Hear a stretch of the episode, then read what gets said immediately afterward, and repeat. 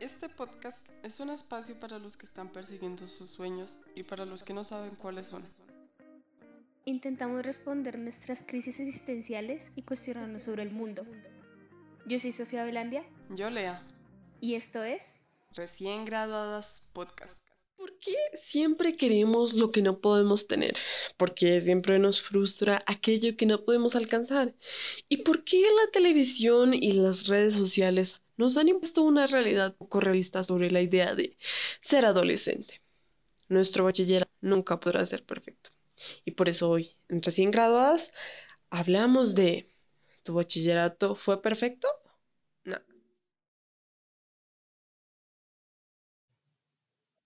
Hola Lea, ¿cómo estás? Hace tiempo. Mucho tiempo, como, uy, exactamente un mes, Parcela. Hace exactamente un mes que grabamos el último podcast. Ay, sí, el último podcast fue un, un, un alborote entero. Especialmente para editar. Eh, sí, la verdad es que sí. Pero bueno, el tema de hoy me intriga mucho. Somos recién graduadas de bachillerato. Así que Lea, ¿qué significa tener un bachillerato perfecto? Bueno, Lea. Actualmente, eh, la idea de un bachillerato perfecto, mi principal inconformidad con este es que esta idea está íntimamente ligada con la idea de una adolescencia. Porque las dos están muy ligadas, al menos así lo digo yo. Y es muy curioso que la gente, aún en este siglo, y nuestras y nuestro, nuestra generación en general, eh, una necesidad extraña por hacer o, o, impulsarnos o presionarnos a hacer ciertas cosas em, a ciertas edades y entender que cada persona es diferente y que cada persona puede hacer lo que se le da gana a su tiempo, siento que es algo muy, muy vital. siento un poco identificado con el asunto. No todas las adolescencias son descontroladas, no todas las adolescencias son problemáticas y tampoco tan experimentales, y eso tiene sus consecuencias, sus causas y sus propias justificaciones. Y más que nada, no todos los bachilleratos son perfectos por la simple idea de que no todos tenemos los recursos de una universidad o una secundaria de eh, primer mundo y no todas las personas tienen el mismo entorno, lo cual hace que tanto el bachillerato como la adolescencia influyen mucho en sus vidas. Y es importante recordar eso. Nadie tiene que hacer algo porque todo el mundo le diga que tiene que hacerlo por su edad. Entonces, Siento que eh, esa idea es muy mala, pero cuéntame tú qué opinas. ¿Qué implica tener la idea tóxica en bachillerato una adolescencia perfecta o una época universitaria con casilleros perfectos? Mm, viviendo en un país como este, en un entorno como el que cada uno vive y con la realidad que hay que aterrizar. ¿Qué? Acabas de comentar, yo opino que tiene mucho que ver con con nuestra infancia. Y que, bueno, o al menos en mi caso me pongo a recordar que durante toda mi infancia yo consumí muchísima animación estadounidense, pero muchísima, te lo juro, lunes a domingo, todo el día viendo muñequitos. Y no me acuerdo de, de nada de los muñequitos, sinceramente, pero yo creo que eso influye porque al fin y al cabo la animación plasma la cultura de, de, bueno, de, de donde es hecha. Y esa es la cultura estadounidense. Eh, o también que realmente usamos simplificaciones para contar historias. O, o, sea, las personas que animaron y escribieron esos programas y esas películas que nosotros disfrutamos no tienen 15 años, no tienen 16 años y seguramente estaban inspirados por otras de esas obras que reflejaban esta perfección. Eh, no solamente perfección, eh, perdón, meto mi opinión acá, pero yo, por el contrario, no vi tanta animación. Sí tenía amigos que la miraban y yo me miraba más que todo programas de Disney Channel super em, em, no infantiles, pero sí un poquito tontitos, honestamente. Unos diálogos muy predecibles, un humor muy aburrido, un humor pésimo, y, y no es que yo sea como, como experta, pero es que los chistes eran muy malos, o sea, de verdad que los chistes eran muy malos, y los personajes eran muy infantiles. Y tiene razón, los diálogos son personas que es por mayores de edad, lo cual me hace pensar que las series infantiles también están muy subestimadas. No son tontos los niños. Son las cosas por las que miro tanto como el programa de Gumball. los curiosos me gustó mucho para ser, para ser infantil. Tiene muy buenas cosas. Em, pero estoy de acuerdo contigo. La cuestión está en que no creo que la cultura estadounidense mm, sea como lo muestran tanto en la serie. Yo creo que es mucho más diversa. Y es algo muy interesante de hablar cómo la diversidad cultural está plasmada en las historias, hasta qué punto las series televisivas o las comedias de televisión estadounidenses tienden a mostrar una vida muy, alejada de la realidad, en plan Kim Kardashian y Instagram. Siempre por alguna extraña razón buscamos mostrar lo mejor y tener esa necesidad de inclusión social y por eso muchas historias son así. Pero no son las únicas, hay muchas más valiosas allá afuera. No tan famosas, pero las hay. Entonces es muy interesante eso. Continúa, por favor. Mm, hablando de series de Disney, de hecho yo me acuerdo que yo veía, bueno, además de animación, yo veía Nickelodeon. Y bueno, las series de Nickelodeon las creadas por tal Dan Schneider, el que tuvo la controversia por un montón de cosas horribles que, que hizo. Mm, y ahora me puse a mirar un capítulo súper raro, es súper rarísimo, en serio, tiene un humor todo raro y tiene tantas cosas que uno no entiende de pequeño. Creo que sí, las series, las series infantiles tienen mucho potencial en, en enseñarnos cosas. Y son el primer acercamiento que tenemos a cómo, cómo es el mundo, cómo debería ser nuestra idea de, de muchas cosas. Y no sé, nos deja con, con esas e, expectativas. Siempre hablamos de las expectativas, pero mm, las series son, las series infantiles tienen eh, un potencial de ser educadoras, de ser, ser grandes cosas. Mm, y no sé, a mí realmente lo, lo único que me hubiera gustado tener es un casillero porque parecíamos tortugas ninja con esas maletas llenas de libros.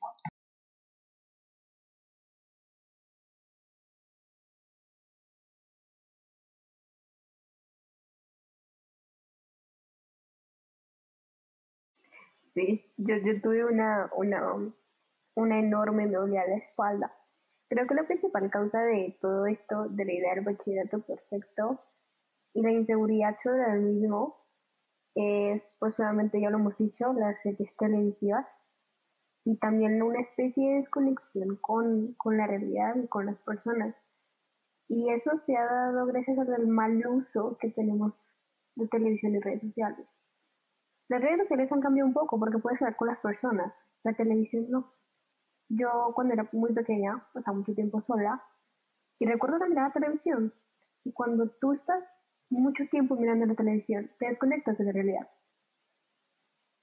Sucede en Instagram o en otras redes, pero no tanto, porque ahí hay personas reales detrás de una pantalla, aunque no lo parezca. Y hay mucha gente haciendo muy buen contenido, pero la televisión tiene más límites y hace que te desconecte con, con tu entorno y que tengas expectativas muy equivocadas sobre él. Y creo que gracias a las redes y al internet tenemos un poquito más poder sobre eso, sobre la decisión de qué ver y qué no, y sobre el buen uso y aprender sobre el buen uso de las redes sociales y el Internet es vital para poder evitar este tipo de desconexión extraña que nos hace sufrir de una u otra manera. Y creo que este problema de la idea del bachillerato perfecto basado en bachilleratos y en historias ficticias de, de televisión que hemos nombrado aquí tiene que ver mucho con el estrato social tenemos expectativas y nosotros que no tenemos a nivel económico, por ejemplo, del país. Y no solo eso, sino también creo yo que influye mucho en el sueño americano, ese que estuvo tan de moda. También puede haber una especie de extraña expectativa americana universitaria ahí, súper importante, como lo muestran en el musical de High School Musical que es la universidad, es casi un paseo súper interesante y a lo mejor puede que sea así. Yo ahora que lo pienso se me hace rarísimo porque no solo la, bueno, no tanto la animación americana, pero sí las series americanas que se, que bueno, como High School Musical, no sé, Victorious, eh, etcétera, que no me acuerdo, se enfocan como en esta vida joven, pero también eh, hay muchos animes que se enfocan en esta vida escolar. Y bueno, sobre lo que tú decías de la televisión, es curioso y tienes toda la razón, porque ahora con las redes sociales tenemos poder. Nosotros tenemos poder de decisión y podemos influir en lo que consumimos, podemos cambiar los algoritmos. Pero en cambio, con la televisión no teníamos absolutamente ningún poder. Eran cosas que ya estaban armadas por un grupo de, de personas adultas en Hollywood hacía meses y escrito y aprobado por un montón de personas que posiblemente pasen de los 40. Y bueno, eso no es malo. Eh, pero. Ay, se me olvidó lo que iba a decir. Mm, mm, mm, que se me hace, bueno, también se me hace como triste, en parte, eh, esta idealización del colegio, del bachillerato, porque se me hace supremamente triste que, esa, que sean las, las mejores, los mejores tiempos de una persona. Oh, la universidad fue la mejor etapa de mi vida. El colegio también. Pero al mismo tiempo siento que tiene algo que ver con que son épocas ah, para, bueno, no es el colegio, sin tanta responsabilidad. Y bueno, la universidad para algunos tienen muchísimas responsabilidades, pero hay otros que no, que solo tienen que estudiar. Pero ya cuando entras al mundo adulto, cuando te gradúas de, de la universidad, ¿qué voy a hacer con mi vida? ¿Qué voy a hacer con mi, con mi maestría? ¿Voy a tomar una maestría? ¿Qué voy a hacer? Eh, y es como que tus decisiones empiezan a tener más peso, empiezas a tener más responsabilidades, como que eh, siento que estas, estas idealizaciones empiezan porque son épocas sin, bueno, sin tanta responsabilidad. Mm, y después, ya no. Y a nadie le gustaría, bueno, no creo que a estos públicos jóvenes les gustaría ver una serie de problemas existenciales cuando eres adulto. Entonces termina siendo que eh, esperamos muchas cosas del colegio, la universidad, porque a personas adultas que idealizan sus tiempos de jóvenes escribieron esto. Entonces yo digo, es mejor que educar a las personas eh, en un mundo fantasioso. Eh, por ejemplo, es mejor My Little Pony, porque en My Little Pony te enseñan sobre la amistad y te enseñan em, cosas que te pueden servir para la vida, pero no tienes la expectativa de, de ser como las ponis porque no eres un pony mágico que está estudiando para, no sé, y luego te salen alitas porque eres la princesa. ¿Qué opinas, Sofía?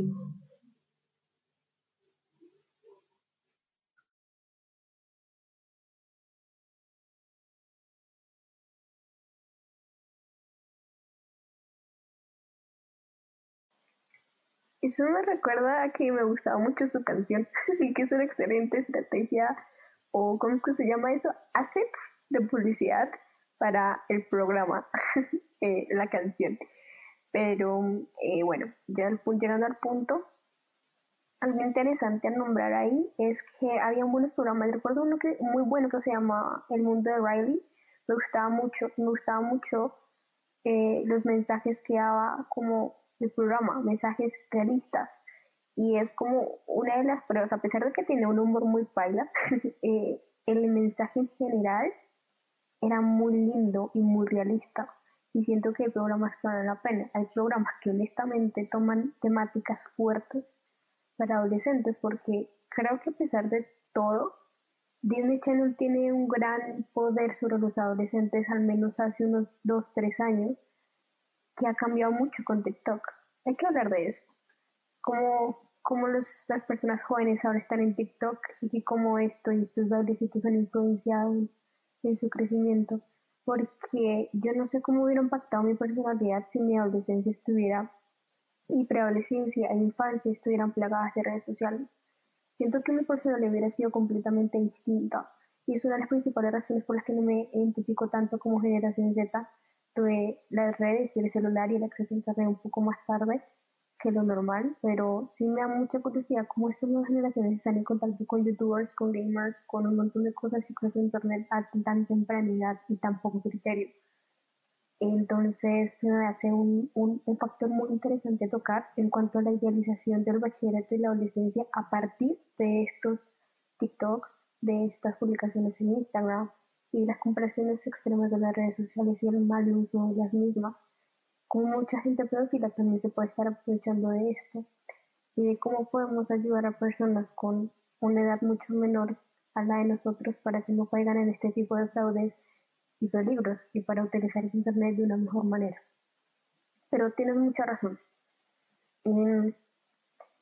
honestamente, eh, no sé eh, cómo podría aportar ahí más allá de lo que he dicho, pero sí es verdad algo, y es que a pesar de que la televisión es una influencia muy grande para nosotros, tanto educativa como nivel de expectativas, es importante mantenerte conectado con las personas que sí puedes entender que hay más personas como tú y que no los estereotipos personajes de series te tienen que identificar o tienen que parecerte a ti. Y sé que eso suena muy tonto, pero si recordamos nuestra época de adolescencia, yo creo que no fui la única que me comparé con muchos personajes de Disney y tomé eso como parte de mi, de mi identidad. Y eso es algo normal, pero que puede tener graves consecuencias. Un ejemplo y claro de esto es el que ya nombré, el sueño americano. Cuando te identificas con el bachillerato de Disney.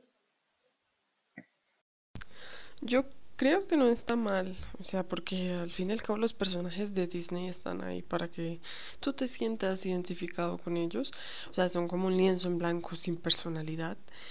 Mm, pero el problema es cuando te la crees, cuando te crees que tu, tu vida puede ser así de perfecta pasando al, punto de qué daño genera la idea de un bachillerato perfecto, más allá de la frustración por las expectativas que más probable que no te cumplan, y también los problemas de identidad.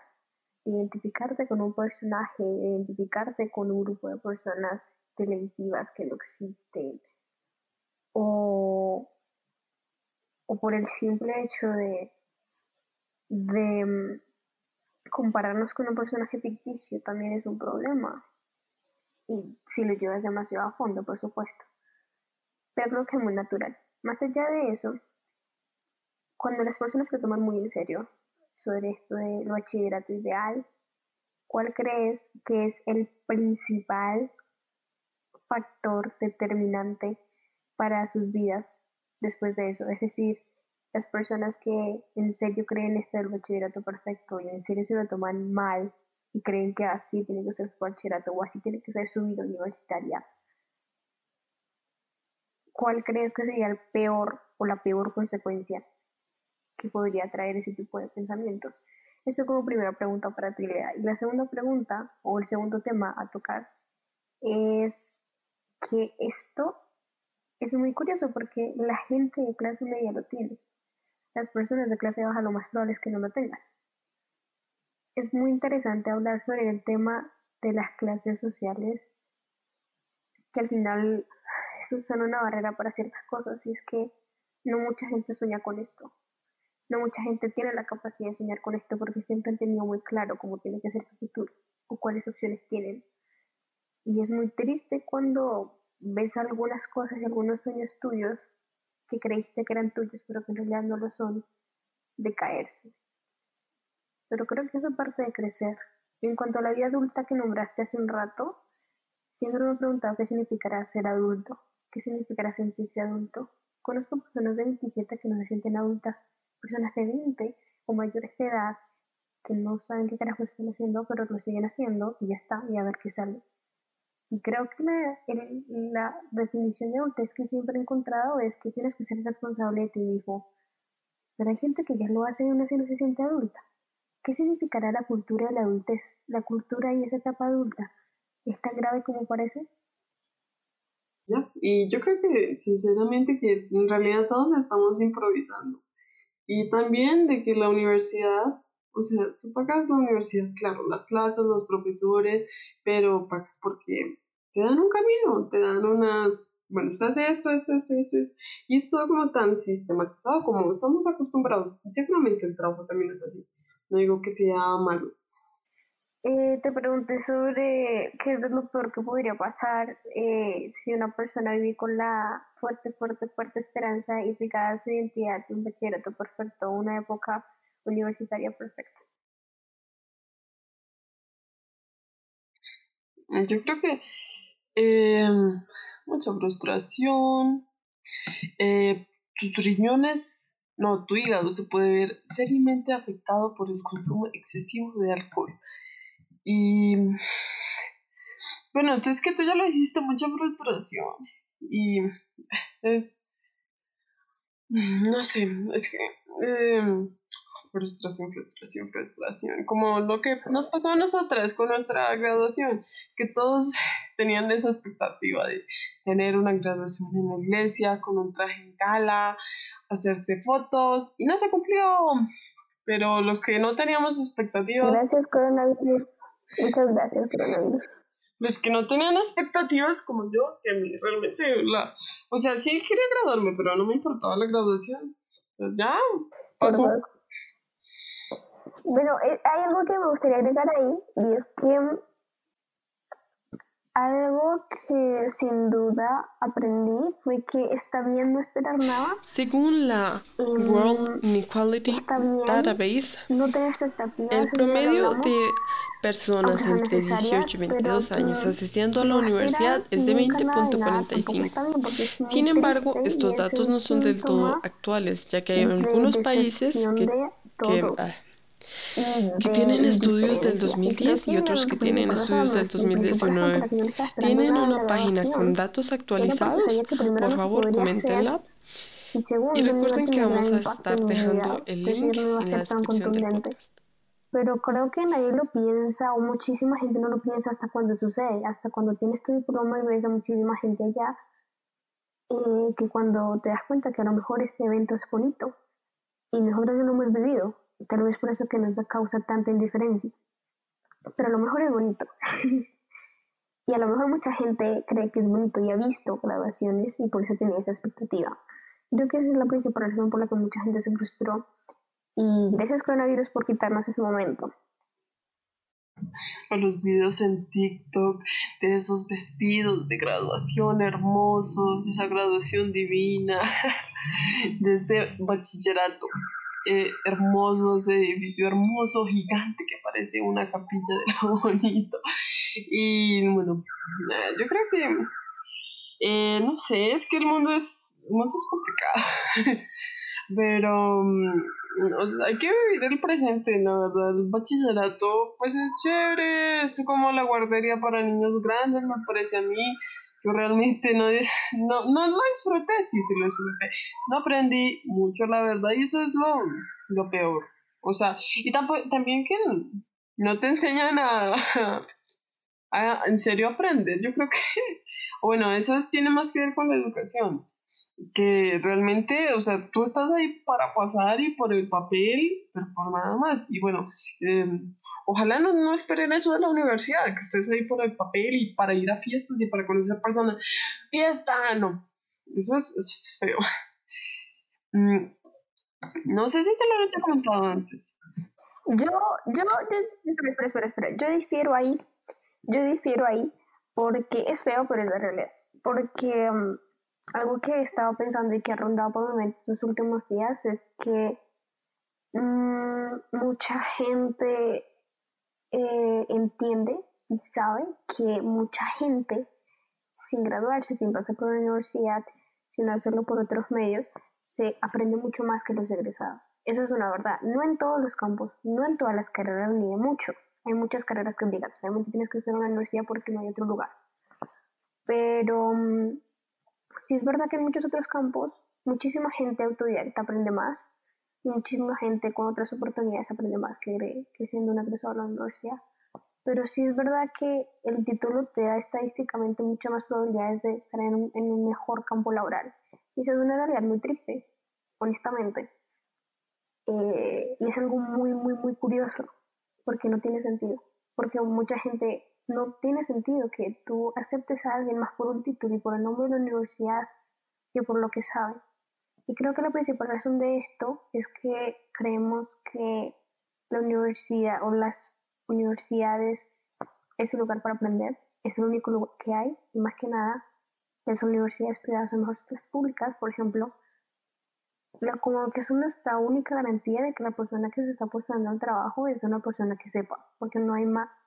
Obviamente esto varía dependiendo de qué carrera, esto varía dependiendo de tu portafolio, pero, pero en general es así, y no debería ser así. Pero es que, ¿qué otra manera tiene una persona de, de demostrar lo que sabe en un ámbito en el que no tienes un portafolio aún o no puedes tenerlo?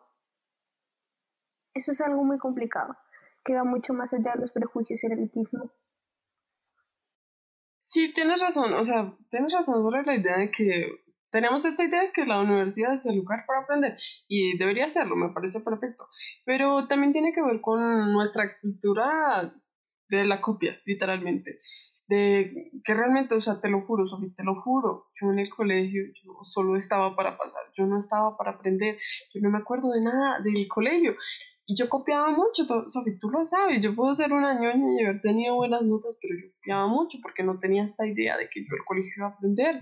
Yo, a mí me aburría, me aburrían las, las matemáticas, me frustraban, las eh, química no la entendía, sociales sí era chévere, pero nunca me enfoqué lo suficiente para eso.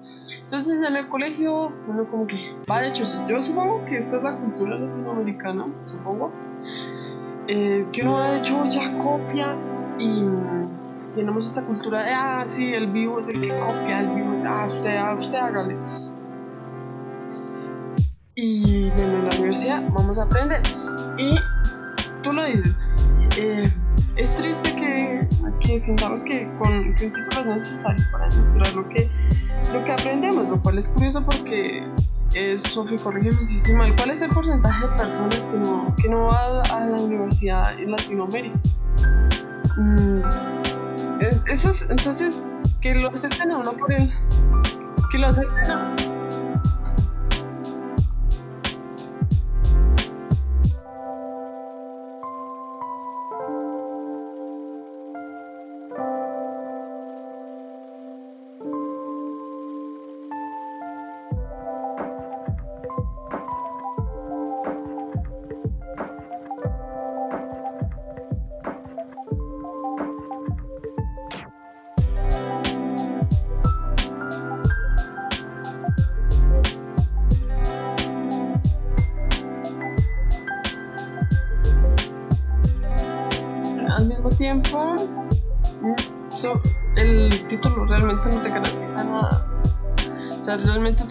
el título y no, no consigues empleo porque no tienes, no tienes experiencia. Entonces el, sistema está roto y ya lo sabemos. Pero bueno, yo digo, si Google no te, no te exige un título para empezar a trabajar con ellos, bueno, un chingo de experiencia obviamente es Google. Entonces, ¿El sistema está cambiando? Yo he visto muchas pruebas de que sí. Desde empresas que trabajan y, ayudan y plataformas que ayudan al trabajo remoto eh, hasta... Pero es que lo curioso es que solo lo he visto en tecnología, no lo he visto en otras industrias. No te podría decir lo mismo para medicina, ni para derecho, ni para finanzas, ni para economía, ni para ciencias básicas como química, física o matemáticas mucho menos para licenciaturas. Tienes sí o sí que tener un título. O sea, cuando dicen no tienes que ir a la universidad, esas carreras tienes que ir, porque, o sea, no te vas a dejar operar de alguien que no tiene diploma, porque tú, hay que ser súper exigente con los médicos. Bueno, su, trabajo es súper complicado y, bueno, súper admirable. Gracias, médicos que escuchan esto, futuros médicos. Claro, es que creo que el principal problema en todo esto es que no es precisamente el problema que toca de nombrar, la cultura del aprendizaje. Eso no existe. Eso nunca lo vi en el colegio. Y, y yo sí la tenía, yo la tenía, o sea, yo no me copiaba, yo casi nunca me copiaba, y tú lo sabes, yo la tenía. Eh, yo tenía esa cultura de aprendizaje, pero más por aprendizaje era competitividad y notas. Y eso, eso está bien. Y, y yo creo, yo antes pensaba que no había aprendido nada, pero después de un poco de repaso que me tocó hacer, que me tocó hacer unos, unos meses para un examen llamado aquí que se llama IFEX, me di cuenta que aprendí mucho, me di cuenta que, me, que recuerdo muchas cosas y que aprendí mucho y que valió la pena. Es algo muy curioso, porque esa es otra de las factores importantes en cuanto al bachillerato perfecto. Tienes que ser descontrolado, tienes que ser, o bueno, existen diferentes estereotipos, pero aceptar la diversidad como un factor importante en nuestra cultura y en nuestras formas de ser es importante tenerlo en cuenta en la adolescencia y tenerlo en cuenta para tu bachillerato y entender que no tienes que ser como las demás personas, no puedes entender tan rápido como otras personas y que tienes diferentes habilidades que tienes que aprovechar. Tú a lo mejor eras muy buena en sociales. A mí también me encantaba y me fascinaba, y los números no se me daban tan bien, pero sí se me daban. Y estudiar muchísimo se me daba muy bien y creía que estaba mal. Y eso es verdad. estudiar de más está muy mal visto. Estudiar como ñoña solo sirve para prestar tareas. Y eso es muy triste. Estoy generalizando, obviamente. Pero no debería verse así. Y creo que la principal razón de todo esto es ya por el sistema educativo que te aburre tanto y te agobia tanto. Em, que podrían explicarse las, cosas de diferentes maneras, pero creo que la principal razón es porque no nos importa nada, porque en bachillerato no tenemos ninguna sola responsabilidad. Claro, es que creo que el principal problema en todo esto es que no, es precisamente el problema que toca de nombrar, la cultura del aprendizaje. Eso no existe. Eso nunca lo vi en el colegio. Y, y yo sí la tenía, yo la tenía, o sea, yo no me copiaba, yo casi nunca me copiaba, y tú lo sabes, yo la tenía. Eh, yo tenía esa cultura de aprendizaje, pero más por aprendizaje era competitividad y notas. Y eso, eso está bien. Y, y yo creo, yo antes pensaba que no había aprendido nada, pero después de un poco de repaso que me tocó hacer, que me tocó hacer unos, unos meses para un examen llamado aquí que se llama IFEX, me di cuenta que aprendí mucho, me di cuenta que, me, que recuerdo muchas cosas y que aprendí mucho y que valió la pena. Es algo muy curioso, porque esa es otra de las factores importantes en cuanto al bachillerato perfecto. Tienes que ser descontrolado, tienes que ser, o bueno, existen diferentes estereotipos, pero aceptar la diversidad como un factor importante en nuestra cultura y en nuestras formas de ser es importante tenerlo en cuenta en la adolescencia y tenerlo en cuenta para tu bachillerato y entender que no tienes que ser como las demás personas, no puedes entender tan rápido como otras personas y que tienes diferentes habilidades que tienes que aprovechar. Tú a lo mejor eras muy buena en sociales. A mí también me encantaba me fascinaba.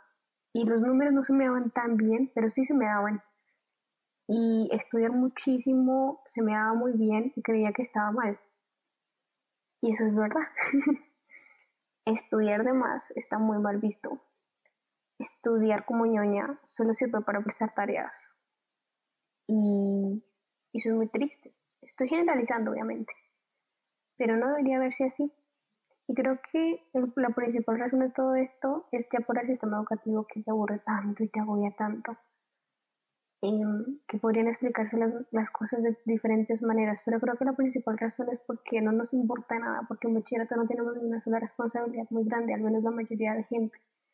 Por lo tanto, creemos que estudiar es para trabajar, cuando no debería ser así. El trabajo tiene que, sí, ser fundamental al estudio, pero el estudio es para aprender y el aprendizaje no siempre tiene que ser para trabajar. Y esto es un lujo que solamente entendemos cuando creo que ya estamos trabajando. Y muchísima gente nunca termina de entender esto. Y a lo mejor muchos todavía ni siquiera están de acuerdo conmigo. Pero estudiar para trabajar es algo que te creo que causa felicidad y mm, no se trata de seguir tu pasión tampoco, pero sí se trata de tener la mentalidad de que no tienes que estudiar para trabajar, ni para mantenerte, ni para salir adelante o ser alguien en la vida. Tienes que estudiar para aprender todo lo que puedas. Porque si no, ¿qué vas a hacer? Porque si no, estarás vacío, porque tienes que buscar creer en algo más grande que tú, busca estudiar y hacer algo más grande que tú para que tu existencia no sea tan aburrida, tan frustrante y no, no sea tan sin sentido. Yo creo que esa es una de las principales cosas que me marcaron mucho este año, entender eso, entender que cuando encuentras algo que te gusta y trabajar por ello, o al menos el simple hecho de buscar algo que te gusta y creer algo más, en algo más fuerte y más grande que tú, son las principales herramientas para hacer cosas grandes, o al menos para hacer algo y para intentar ser feliz. Ahora es la otra cara de la moneda, y es que cuando, por ejemplo, tienes hijos a los 20, como mis papás, y la responsabilidad que yo implicaba era mucho más grande que ellos, y eso también les dio sentido. Entonces, siento que al mismo tiempo las cosas se buscan y se encuentran, y como dices tú, es una improvisación constante de, de lo que va saliendo. Pero creo que eso es como lo vital, creer en algo más grande que tú. Y eso hace que las experiencias tengan sentido. Es la principal razón por la que cuando eres adolescente tienes tan poca perspectiva y te importan cosas tan insignificantes, pero una vez que vas creciendo, creo que todos estamos de acuerdo en que tuvimos que vivir eso y que hubiéramos podido haber hecho muchas cosas mejor, pero no las hicimos y que todo es un conjunto de improvisaciones que eventualmente van teniendo un camino de hilos al cual vas atando poco a poco y que mm, al final, más allá de, de las experiencias malas que tuviste, más allá de las series televisivas o lo que sea, fue tu experiencia, fue tu bachillerato, tu adolescencia, eres tú como tu experiencia única que tiene que ser valorada y aprovechada para hacer algo en lo que realmente crees y no en algo que crees que ya existe y idealizaciones absurdas sobre cómo debería ser tu vida. Eso creo yo.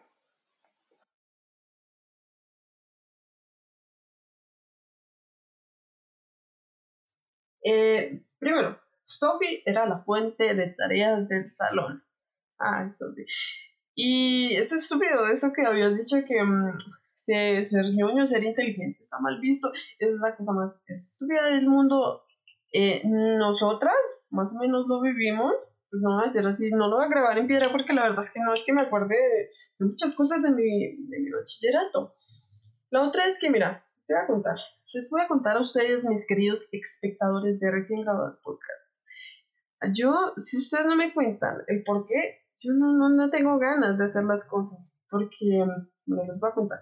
Yo llevo dibujando como desde que tenía como siete años, pongámoslo. Y yo quería dibujar, ¿por qué? Porque es bonito.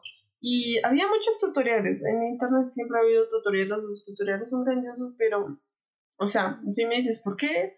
¿Por qué tengo que dibujar un ojo así y no imitarme como dibujar un ojo? O sea, jamás un tutorial te van a decir, mira, tienes que hacer estos ojos, porque si no, eh, te lo estás inventando y no vas a aprender bien. Eh, y eso me pasó hasta que alguien no me dijo, bueno, creo eso que ya lo había comentado en otro podcast, hasta que alguien no me dijo, si tú no dibujas así, te estás inventando todo y realmente no vas a aprender bien.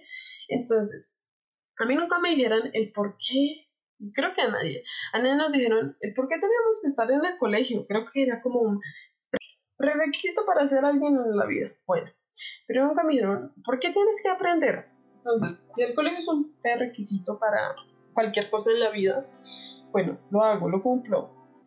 Pero no me dices por qué tengo que aprender. Y eso fue lo que nos faltó. Y bueno, no, no es ánimo de culpar a, a nuestros padres ni nada, porque realmente es como lo comentábamos hace rato. Nuestros padres están improvisando. Tener hijos es difícil. Y realmente nosotros a esas edades somos pendejos.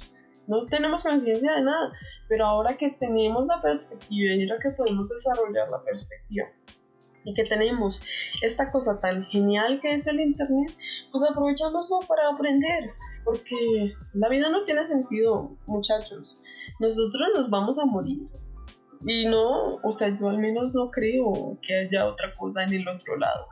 Y realmente, en serio, la vida no tiene sentido, nos vamos a morir ya, pero ¿por qué no darle un buen sentido? ¿Por qué no tener el sentido de aprender cosas y de buscar y de explorar y de aprender y tenemos esta herramienta tan genial que es el internet.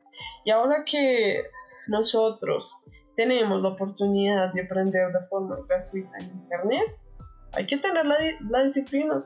Pero bueno, eh, sobre la disciplina, es, se me hace difícil, ¿no?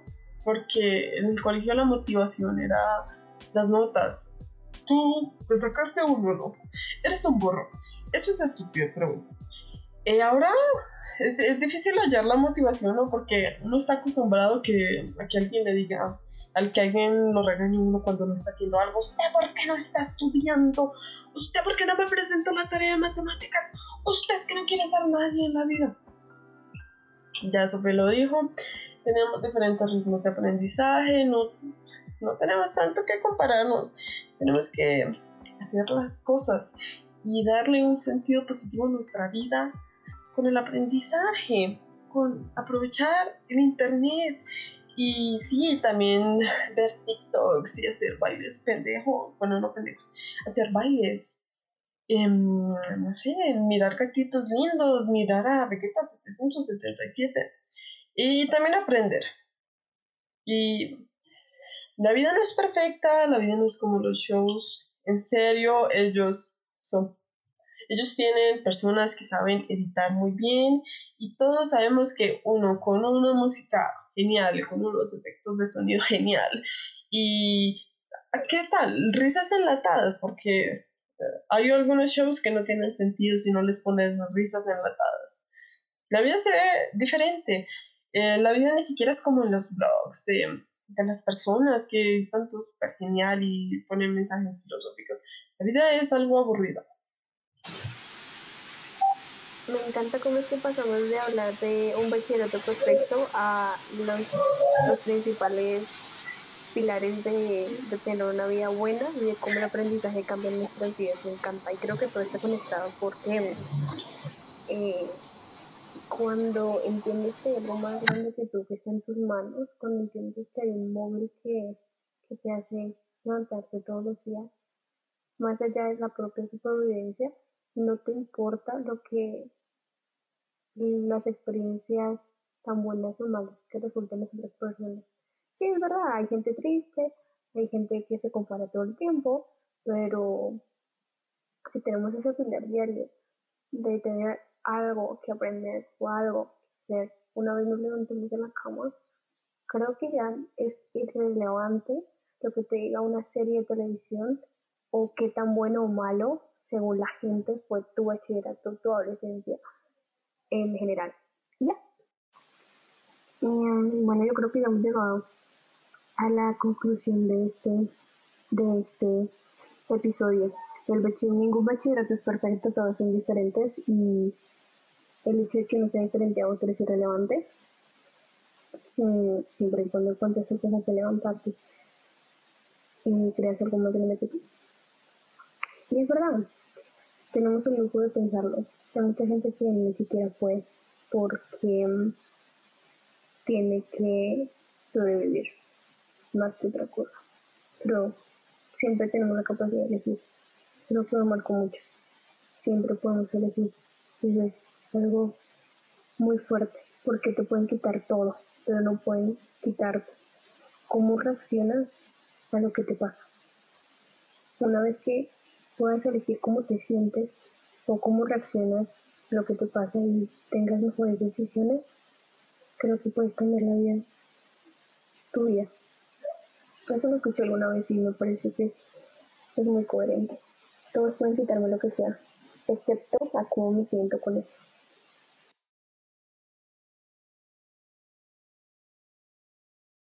A mí me dijeron eso, pero pueden quitarte todo excepto lo que tienes en la cabeza. A no ser de que te golpees la cabeza o te dé amnesia o demencia. Bueno, esas son excepciones. Em, bueno, Sofi, ¿tú qué título le pondrías a este podcast? Así para que pegue un montón antes de, antes de irnos. Mm, yo pensaba llamarlo tu bachillerato, fue perfecto. Pero esto yo no, yo no sé si es sobre bachillerato perfecto, sino sobre aprendizaje y sobre motivación personal.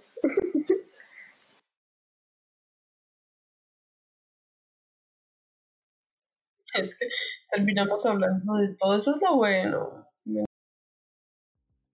Y esto fue Recién Graduadas Podcast. Muchas gracias por escucharnos. Tengan cuidado con su bachillerato no perfecto. Visiten nuestros blogs y el blog del podcast, aunque quien usa blogs hoy en día, Sofi, somos muy viejas, no donde comentamos el episodio. No olviden escucharnos la próxima vez y recomendarnos temas de los que quieren que hablemos.